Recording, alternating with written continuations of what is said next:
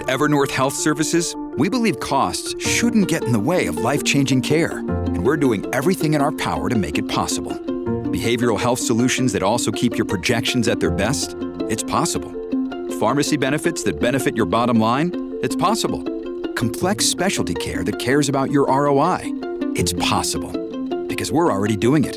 All while saving businesses billions. That's Wonder made possible. Learn more at evernorth.com/wonder.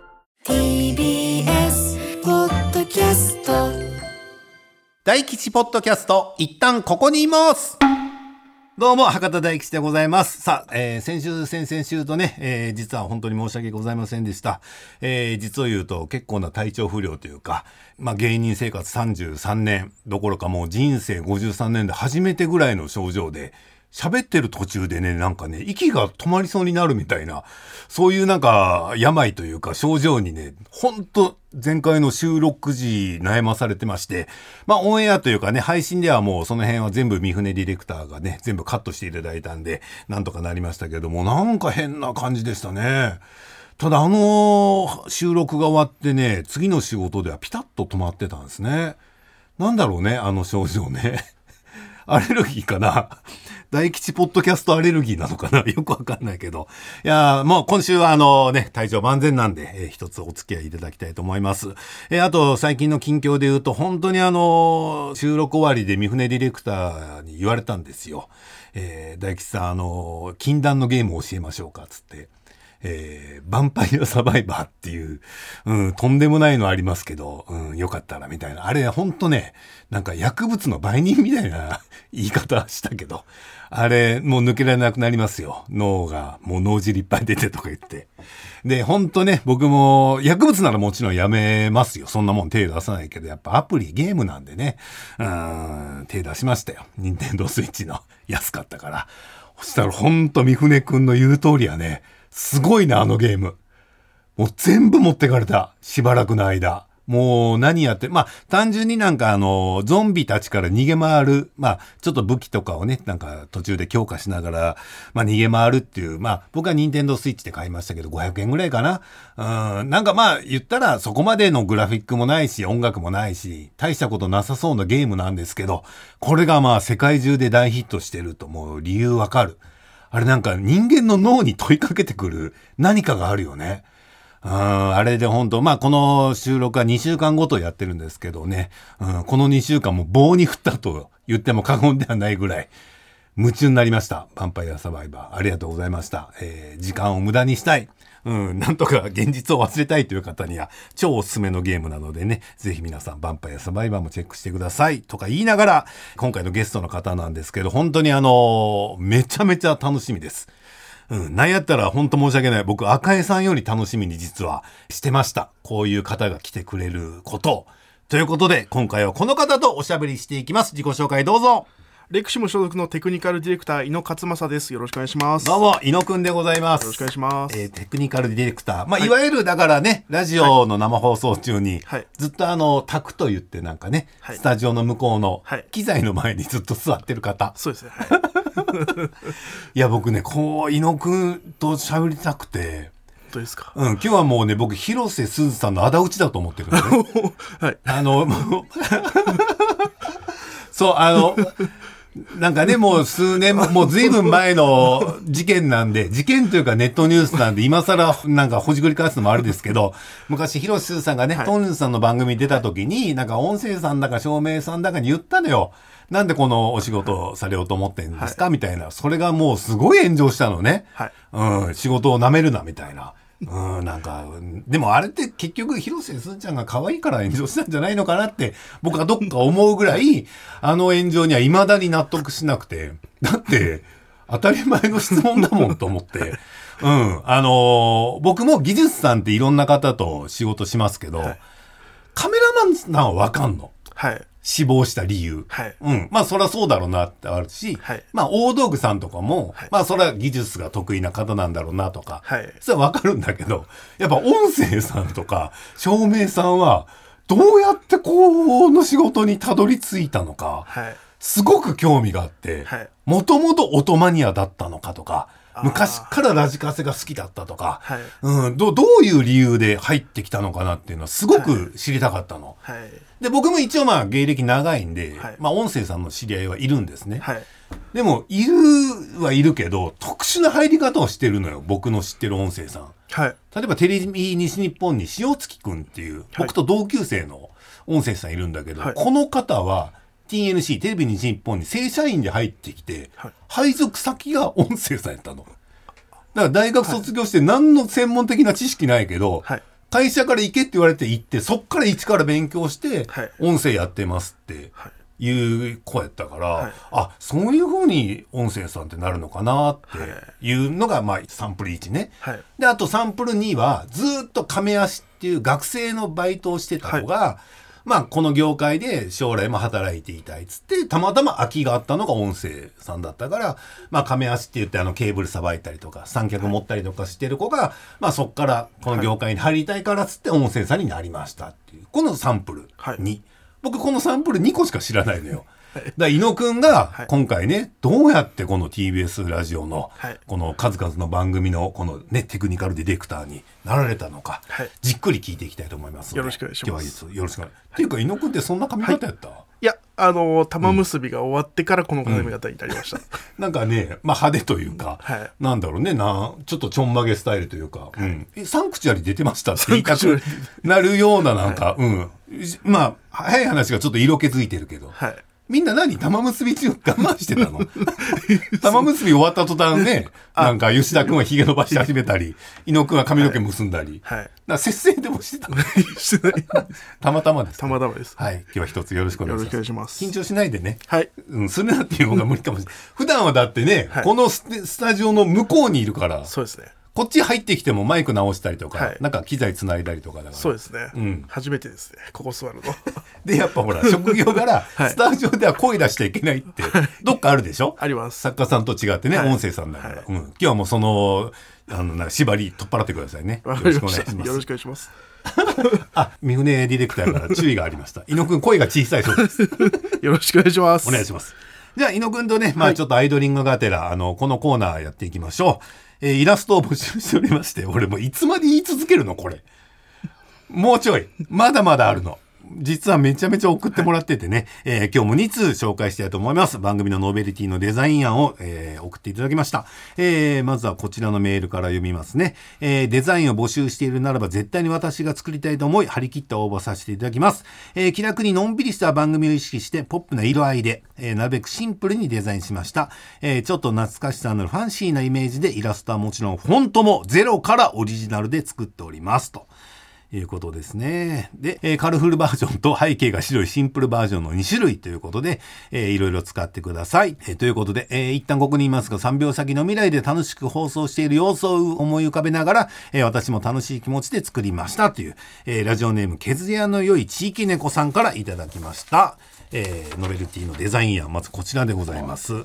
さあ、かわいいですねうん、伊野くんちょっと意見聞かせて。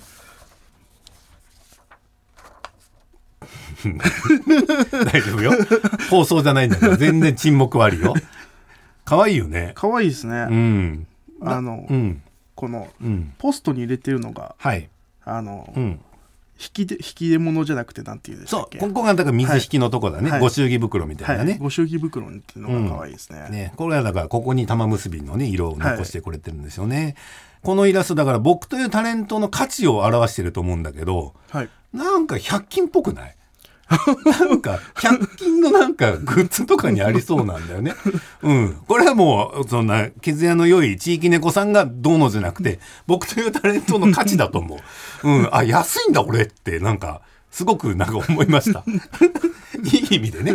いい意味で、だからまだまだメジャーになりきれてないというか、さあこっからだみたいなね、えーことが伝わるようなね、素敵なイラストだと思います。えー情によると、削りの良い地域猫さん、いろんな番組にもね、こういう作品を送ってこられてるみたいでね、えー引き続き TBS ラジオの方もよろしくお願いします。さあ、そしてもう一通今日は紹介しますよ。えーこちら行きましょう。えー初めてメールいたします。えー、東本デザインの東本と申します。もうこれもう業者さんがもうビジネスの場で言う挨拶ですよ、これは。えー、玉結びから、えー、ポッドキャスト拝聴しておりますと、えーロゴを募集されていましたので、玉結びからのつながりを感じるようなロゴを制作しました。よろしくお願いいたします。という、東本デザインの東本さん。もう代表取締役じゃないかな。東本さんのデザインがこちらでございます。は、いやー、参りましたね。前々回ぐらいにね、この、一旦ここにいますという文字の中にね、玉結びのターマを入れましたっていうのがありましたけど、はい。それと同じスタイルでね、一旦ここにいますって全部ひらがなにして、一旦のタと、ここに今のまで、うん、ターマっていうのだけ赤文字で、うん、これどうですか？このワンポイントあ赤が入ってるのがちょっと玉結びっぽくていいですよね。うん、しなんか自然と赤井さんを思い出すようなね、そんな色合いだよね。はいうん、いやこれも、うん、すごいよね。うんもう本当に言い飽きたけどさもう業者さんがやってるからさ、うん、我々からはもう何もないんですよ。うん、ああじゃあ、はい、持ち帰って、はい、上のものと、はい、予算等でいろいろまた詰めることもありますので、えー検討させていただきますとしか言いようがないんですけどなんかねこのフォントがなんか、うん、僕世代から言うとちょっと8時だよ全員集合の。本当にちょっと似てるのよ。このなんか盛り上がってる感じ。うん。なんか金ちゃんのどこまでやるのとかそういう70年代80年代のねバラエティ番組のね、えーロゴっぽくもありますのでね僕はすごく好きでございます。えーということで、えー今回2つ紹介しました、えー、毛づやの良い地域猫さんと、えー、東本デザインの東本様からのデザインは、えー番組公式のツイッターに載せますので皆さんぜひ、えーご確認の上、えー拡散等よろしくお願いいたします。さあ、それではこの後、伊野くんの今をここをやっていきましょう。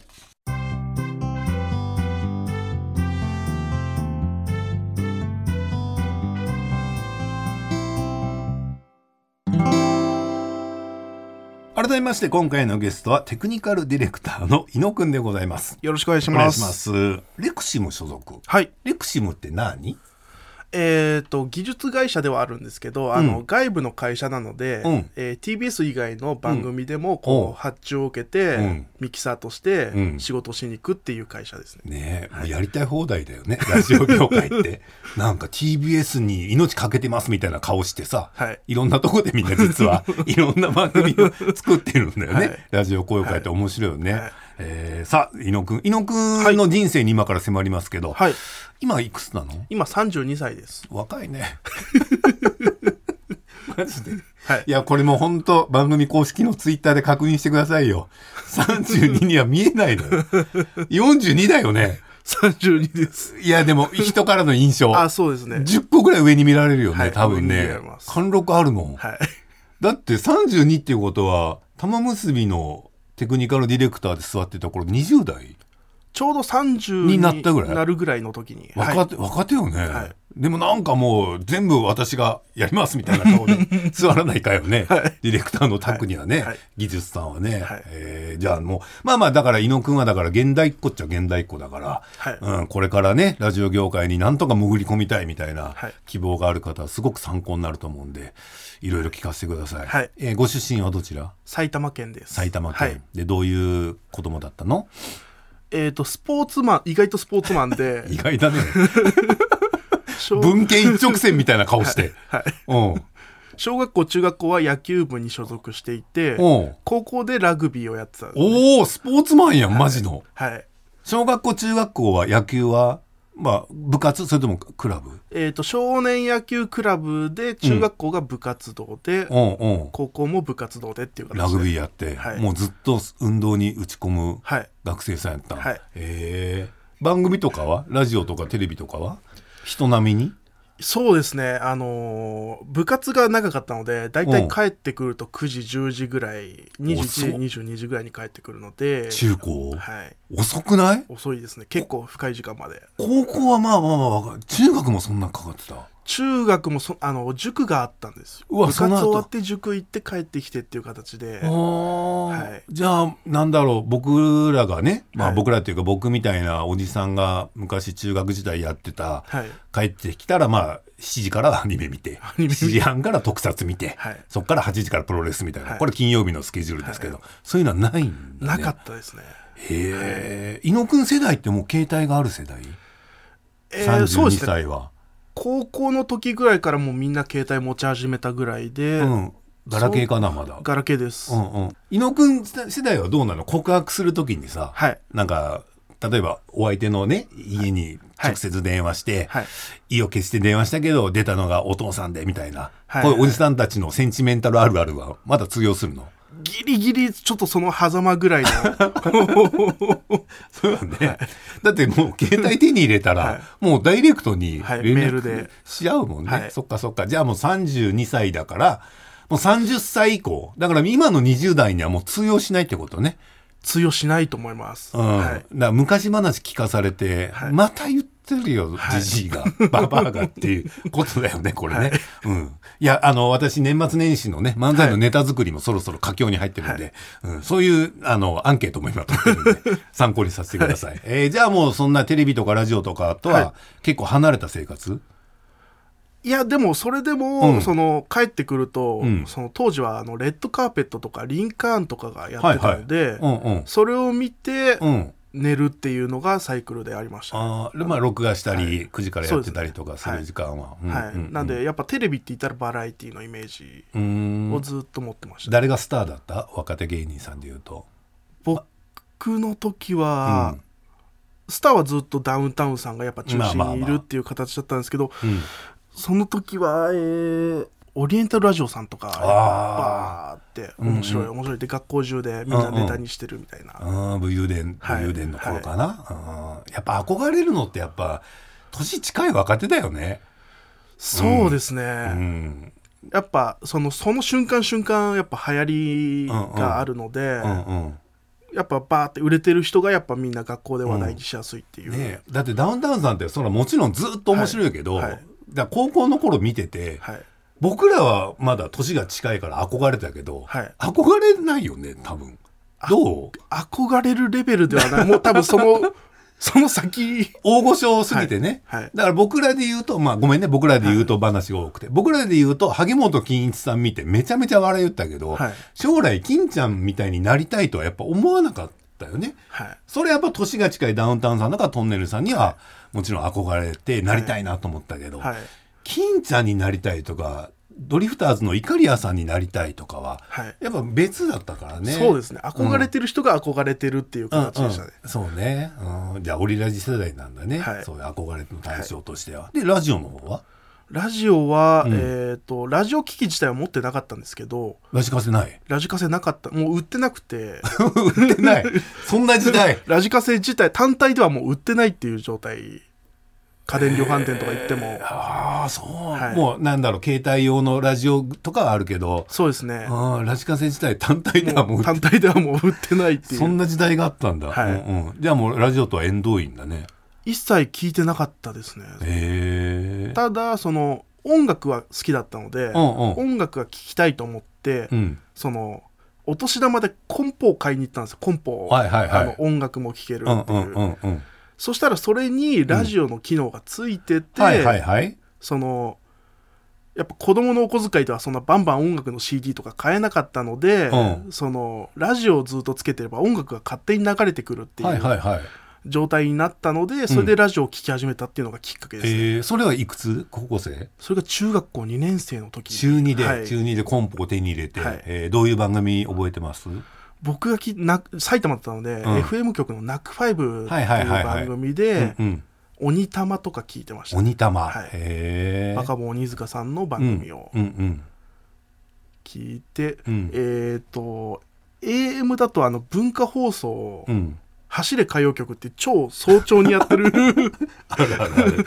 うんうん聞いたことあるよ私も、長寿番組だよね長寿番組で。いすゞのトラックのやつだよね、はい。昔 CM がね、うんスジャータスジャータってやってる 番組を。渋いね。それは夜夜中パッと目覚めてそうです聞いちゃうとか。ねで録音して聞いたり、録音までしてた、はい、MD がに録音できるってあー。いうシステムがあったので、はいはいはいはい。で MD を買って MD に録音してうん。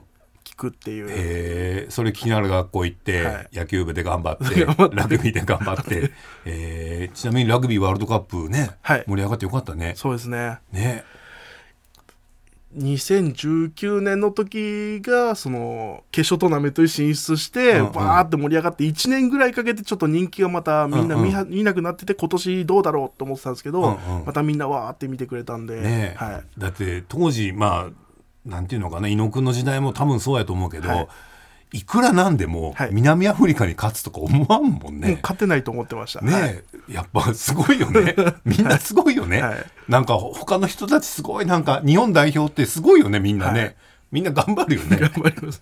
ねだからラグビーもね、こんなにね人気スポーツになるのはね、嬉しい限りだと思いますけど、はいさあそんなラグビー漬け音楽漬けの猪野君は進学はするの、進学はしました。えっ、と専門学校に行きまして高校卒業して、おこの辺からいよいよ技術さんとしての何かがあるのかな、はい。どういう専門学校に？えっ、とラジオの専門学校、東京ビジュアルアーツという学校が市ヶ谷にありまして、ラジオの専門学校？いろんな声優科とか俳優科、映像編集とかいろんな学科が集まってる学校なんですけどうんも、その中にラジオ学科っていうのが新設されまして、うんあちょうどいいと思って、うん。もうその頃にはラジオの仕事やりたいと思ってたので、あもうその頃は、はい。テレビではなく、はい、ラジオラジオの仕事がしたいと思って言ってたの思ってたので、うん。そこに申し込んで、受かって、うん。そのラジオの専門学科のところにうん進学しました、えー、そのラジオの世界に行きたいと思ったのは？ラジオ番組が作りたいと思ったんですよ。ほうほうほう。いろんな番組聞いてて、ん。面白い番組を作りたいと思って。なんで制作志望だったんです最初僕。おうおうおう。言ったらディレクターさんになりたかった、はい。そううん、でせ専門学校入って、はい。でどういう授業があるのそこは？先生自体がその現役でラジオの仕事をしてる人たちが講師に来ていろいろ教えてくれるっていう形で、うんう。んえー台本の書き方とか、はい。時間の管理の仕方とか、うんうん。そういうふうなことを教えてもらったりっていう感じでしたね。それ、うん。はい、それが何年あるの？それが2年間、う。んはい、え2年間ずっとじゃあディレクターさんになるための勉強してたってこと、はい。うん、ほんでほんで？でうん。えーっと音響の勉強はほぼしてなくて。うん。音響は授業はあんの？授業自体がない授業自体がないう。んかったですね。まあう。んスタジオ自体はこういう形のスタジオがあるので、そこに入らせてもらって実際に音出したりとかそういうのはしてましたけど、うん具体的にこのケーブルがここにつながっててとか、うんうん。そういう話は一切なく、うん、言ったらもうこのスイッチ上げ下げしたらはい。声が出るよ、はい。止まるよとか、はい。かか簡単なやつだけは簡単なやつだけは。うん、でディレクターさんになるためにずっと勉強して、はい。でいざ就職活動、はい。うん、で？ででで就職活動が始まるぐらいの頃に、うん。その学科長当時の学科長と、うん。あの喫煙所でタバコを吸ってましたらうんうん「お前ちょっと知り合いの会社受けてこいよ」って言われましてほそれがここの今の会社のレクシムという会社なんですがうはいはい「分かりました」って2つ返事で言って、うん。で実際にラジオの番組の仕事をしてたので、うん。じゃあちょっと研修で来てみるかみたいな感じになりまして、それはどういう番組？覚えてる？FM 局今はもう停波しちゃったなくなっちゃったんですけど、FM ポートっていう新潟の FM 局があったんですね、新潟？はい。うん。新潟の FM 局がうん。東京のスタジオを借りて、ななるほど。毎日生放送を出してたんですね。職場は東京で、はい。ほんほんほん。でそのじゃあアシスタントでついてみろよって言われて分かりましたって言って、うん。いろいろこう手伝いとかしてたんですけども、うんうん。あのあんま制作の仕事しないなとは思ってたんですね。あのディレクターの人は別から来るし、うんこっちはあの機材をいじってるし。あもうその辺から機材をいじり始めたの、でもそれ知識ないと無理じゃない、はい。どうしてたのそれは？知ってる風な装いをしながら こう学校帰ってその講師の先生に「これどういうことですか?」っていう風な話を聞きながら。はったりだけ貼って。はったりだけ。でなんとか検証を乗り切りましてへえ。でそこからようやく音響の勉強をし始めたっていう形で。へえ、なかなか難しい注文はあった？覚えてるのある、えー。最初に言われて何で止まった？曲を流すんですけど、うん。それを中の人の耳に聞こえないようにしてくれっていうオーダーがありまして。うん。要は外で聞いてる音とはいはい。中で聞いてる音をうん。別の形にしてほしいっていうふうに言われまして、うんうんうん。でただラジオってそのオンエアで出るものが中の喋る人たちの耳に返るので、はい。それの切り替えが分からなくて、うん。結局、うん。分かりましたって言って、うん。中にも音楽を出して。全然改善はされてないけど。改善しましたみたいな顔で座ってた、顔ではい。でしっかり怒られて。お前回線してないじゃないか。と。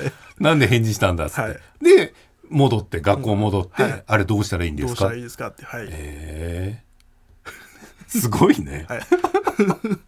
で、そういう仕事というか、そういうお手伝いしてるうちに、はい。ちょっと興味が芽生えてきた感じ？技術系に。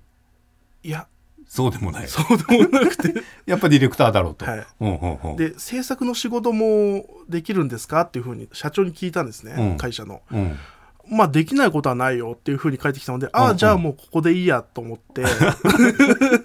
まあいろいろね、はい。面接して、はい。う受かった落ちたとかや、言うぐらいなら、はい。ここで取るっていうならもう取ってもらおうっていう感じで、はい。へー。でここのレクシムってはい。いうところにはい。所属なって、はい。へー。でなんで？10年技術を えっとね 聞きづらいけど答え分かってるから、はい。え制作に携わったことは？ないです。それはもうレクシムレクシムさんよ。レクシムさんよというかその学科長さんよやけど、えどうどうなの？それってどうなの？いややりたいってずーっと思ってる時期があって、うん。結果そのやっぱ制作の人たちも大変だしうん技術も大変だしっていう、トータルでラジオの仕事できてるから、うん。いいやと思うようになって、うんうんうん。で今の状態に落ち着いてます、うん。精神的には大丈夫？精神的な 俺いつになったらディレクターやらせてもらえるんだよって 思いながらつまみいじってない？大丈夫？以上です。へえ、どうまあでも難しいよね。そうですね。うん。学校で習うことは、うん。ほぼ現場で使えたことはなかったです。へえ、なんでやっぱこう仕事終わってから、うん。その先輩の技術の人とかに、うん。こういう時はどうしたらいいんですかっていうのを,、うんずーっと就職してから23年ぐらいはずっとそういう形で覚えていったっていう、うだってもう皆さんもね多分ラジオの外のブースっていうねなんかいろいろスイッチがね、はい。置いてあるデスクっていうのタクっていうの、はい。あれ想像されると思いますけど我々も見慣れてはいるけどでっかいじゃん。はい。でこんだけ何でも物が小さくなる時代に、あんだけでかいってことは、はい。よっぽどの装置だよねあれ。はい。そうですね。一個一個にもちろん意味がはい。あるわけでしょ。はい。で一個これをしたらマジダメというやつもあります。あったりとか、はうん、こういうの全部習得するのって時間かかったりないの？そうですね。なんで使ってないスタジオを使ってない時間時間帯にうん、入れさせてもらって一人でこういじったりとか、あもう勉強のために。勉強にはい。へあれでも小さくなった方でえこれでも、はい。でかいよこれ。長 普通の長机ではないよこれ、はい。うん、いろんな機能をそのデジタルにして、うん。画面の中にギュッて押し込んで、うん。こういう形になってるのでうー、ん。昔みたいに外にこう機材がついてるわけではないので、うんちゃんと勉強しないとその中にある設定までいじれなくなっちゃうっていううんうん。状態なので結構勉強はいると思います、なんかさ僕もさ、はい。全然こういう技術系は詳しくないから、はい。とんちんかんな質問になるかもしれんけど、はい。昔はなんかもっとアナログやったやん、はい。だから結局なんでこれが出ないんだっつったら、はい。コード差し間違えてましたとか、はい。なんかそういうなんはかシンプルシンプルエ技術やったと思うんやけど、はい。今ってもうデータじゃん。はいだハードディスク云々の話に多分なるよね。そうですね。うん。プログラミング云々の話になるじゃない、はい。これ何かあった時どうなるの？多分そこが一番勉強しなきゃいけなかいけないところでそのトラブルがあった時に、うん。対処しなきゃいけないっていうのが多分一番の技術のうんうん。責任のある場所だと思ってて、うん。そのフェーダー上げてうん。音が出る、うん。マイクが生きるっていうのは多分、うん。そのそんな技術の勉強したくてもうん。慣れればみんなできちゃうんですね。うんうんただトラブルが起こった時にその原因を特定、すぐ特定してうん。問題解消するための知識がある人が多分技術者っていうイメージですね。だからはい。座ってるんだと、はい。そら誰だってできるよ。俺上げて下げるだけやったら、はい。だ何かあった時に、はい。お前ら何もできないだろ。黙って俺についてこいっていうこのスタイルね、はい。でも伊野くんなんかある？この本番中とかトラブル記憶に残る。ありました、うん。えっ、とそれこそ玉結びうん。の時なんですけども、うん。あのまだ今スタジオが新しくなりまして、はいはい。音響卓自体も新しくなっったんですけども、うん。新機材になったの。はい。うん。1個前のやつが、うん。その静電気でうん。ボタンのオンオフが変わっちゃうっていうトラブルが起きる音響卓だったんですね。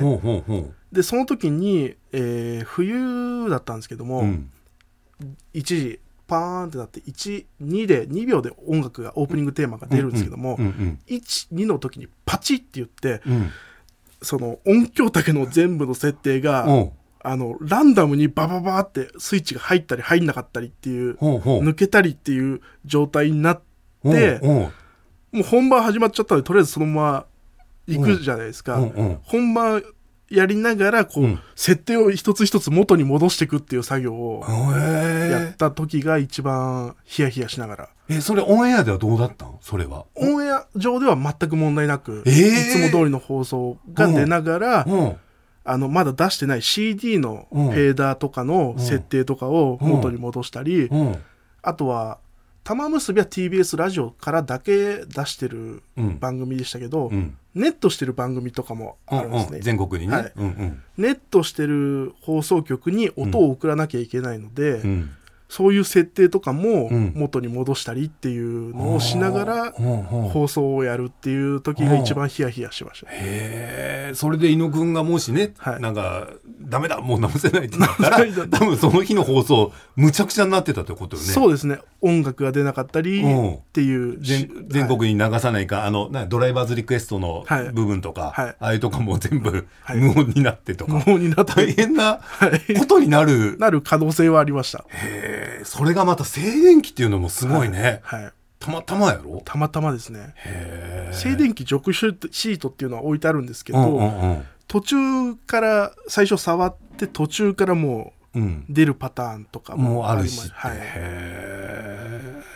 なんか、はい。本当ね僕ら生放送とかやらせてもらいながらねディレクターさんはまあ結構リアクションしてくれたりとかしてね、でも猪野くんは割になんか結構ねなんかあんま動かずになんか笑ってんのか 怒ってんのかわからないような顔でこっち見てることが多かったから、うん、どういうなんか感情で今お仕事中なのかなとか思ってたけど実はずっとそうなのね。いやもちろんあの、うん。ラジオ楽しく聞いてますずっと、うんうん。何もない時は、うん。はい。でも何かあった時ははい。すぐ行けるように、はい、ただ慌てちゃうとうん。他の人がちょっとパニックになったりするので、なるべくこう問題ないですよっていう感覚を出しながらこううん。直していくっていう、うーん。でも本当それよく直せたね。本当ですね。人事みたいに言うけど。だってそれも結局いつあるかわからないミスに備えて、はい。ずっと訓練じゃないけど用意してるってことでしょ？用意もしますしあとは放送前に確認、うんして。はい、いつも通りりの設定になってるかとか確認。うんうん。で次の人が使うので終わった後は元の状態に戻すっていう作業を。え元の状態に戻すって何？あのデフォルトの最初の状態に戻すっていうのがうん。基本的に技術の中のうん。認識としてありまして、うんいろんな人が使うのでいろんな人がいろんな設定を使うので、うん。元に戻しとかないとうん。気づかないとこで、ああの設定変わってたってなっちゃうので、うん。終わったら元の状態に戻すっていうのが、はい、その技術の責任としてあります。なんかもう漢方の宿みたいなことをしてるの？みんな。なんか使った後はより綺麗にみたいな。綺麗にはい。あじゃあ各番組によって、はい。テクニカルディレクターさんによって違うんだ、違います設定はへえ、その音楽が出るタイミングとか例えば、はい。その高音低音の量とかも違うの？それは一緒なのさすがに。マイクはみんな違います。この人の声によってう。んここの周波数帯を切ろうとかう。んこの人ちょっと低音が強いから低音ちょっと切ろうとかっていう設定は番組によって人によって違います。へえ、そんな細かくやってたの、はい言ってよ。言ってよ。それ知ってたらお菓子の1個ぐらい持ってきたよ。毎回毎回。猪野くんいつもごめんねありがとうねって。ああそうなんだ、へえじゃあ本当に技術職やね。そうですね。うん。でも野球に打ち込んでさい。ラグビーに打ち込んで、はい。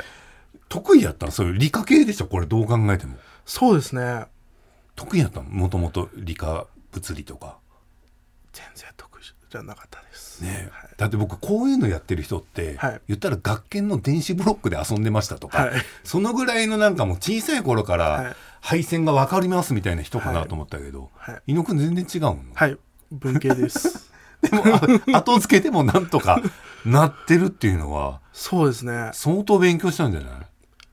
そうです。ね最初2年ぐらいうん。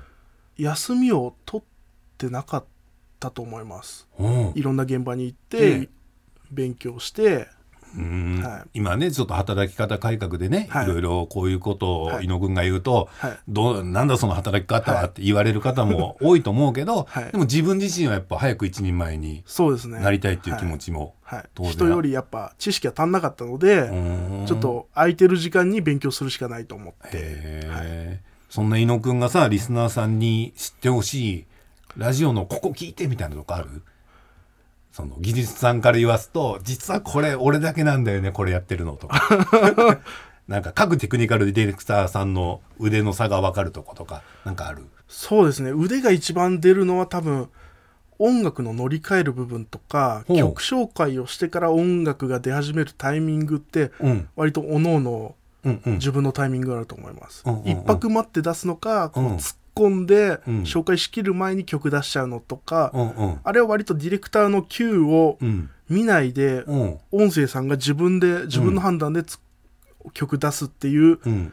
ところかもしれません、基本的にやっぱディレクター。の Q が出て、うんこうマイク上げたり音楽出したりっていう風にするので、うんそこを無視して一番、えー技術がうん。自由にするところが音楽出すところかもしれません、えーじゃあそこにちょっと個性というか、はい。いろいろなみんなの主張が詰まってるかもしれない、そうですね。いやもう言って おー言ってくれたら玉結びもそうやって聞いたよ曲。ぼーっとしてたよ「ああ赤井さん今日も入んなかったですね」とか。そんなことばっかり言ってた気がする、えーいやでもちょっとあっという間だったな。もうちょっと喋りたいけどな次回のゲストがもう来ちゃったな。あの方 時間がないんだよね今日ね。だからちょっと急いでやんなきゃいけないがじゃあちょっとねいろいろ聞いてきたけど、最後にこのラジオ業界を目指すはい。まあ、技術職で入りたいっていう方もはい。おると思うんやけど、はい。そういう方になんかアドバイスできるとしたらこういう勉強しとった方がいいよとかなんかある？そうですね。あの勉強しなくてもうん。入れたりはしますけど、あの好きじゃないと続かないかもしれないっていう風なことはあるので、うん。そうですね。入ってからの方が大変かもしれません。ああなるほど。はい。本当に好きじゃないと続かないよって いうのははい。実感しました、はい。うん。じゃあよっぽどいや伊野くんも好きだったんでねラジオがね。そうですね。ラジオを好きだけでここまで来たので、うーん。ディレクターさんにいつかなりたいっていうのはまだ捨ててないよねまだありますまだあるよね。まだありますうんいい機会だよ。はいうん。空いてるんだよ、今。ディレクターを探してる番組一個あんの。本当ですか？大吉ポッドキャストっていうの。暇ならやってよ。もう限界なんだよ。安倍子ちゃんと三船くん体制。このゲリラ体制。上司の目をかいくぐって、あいつら、あいつら何やってるんだって言われる。そのね、もう、高校時代なら楽しいんやけど、はい。もうみんないい年やから、平均年齢多分45ぐらいで、こそこそやるのもしんどいから、はい。ちょっと真面目な話、ちょっと、はい。うん、ディレクター業も、はい。もし時間に余裕があれば、はい。前向きに考えてわかりました。もらえない？はい。うん、で、またちょっとじっくり聞かせて、ちょっと、はい。伊野くんへの質問コーナーとかも一回設けてみようか。俺ちょっと専門的な質問ができないから、うん、あれはどうなってるんですかとか、うん、なんか、うん、いろいろあると思うよね。やっぱラジオってマニアな方も多いから、はい。うん、すごく知りたいと思うんで、うん、特別にちょっと、伊野くんへの質問ボックスを、えー 今日設けますんで、今日から設けておきますんで、えーそれが溜まったら、うん、溜まったところでまた来て、いろいろ技術のことを教えてください。はい。えーということで今日もね、うん、私が好き勝手に聞いてしまいましたけども、えー非常に参考になったのではないでしょうか。ということで、ここまでのお相手は博多大吉と、技術スタッフの井野でしたまた来てください。ありがとうございます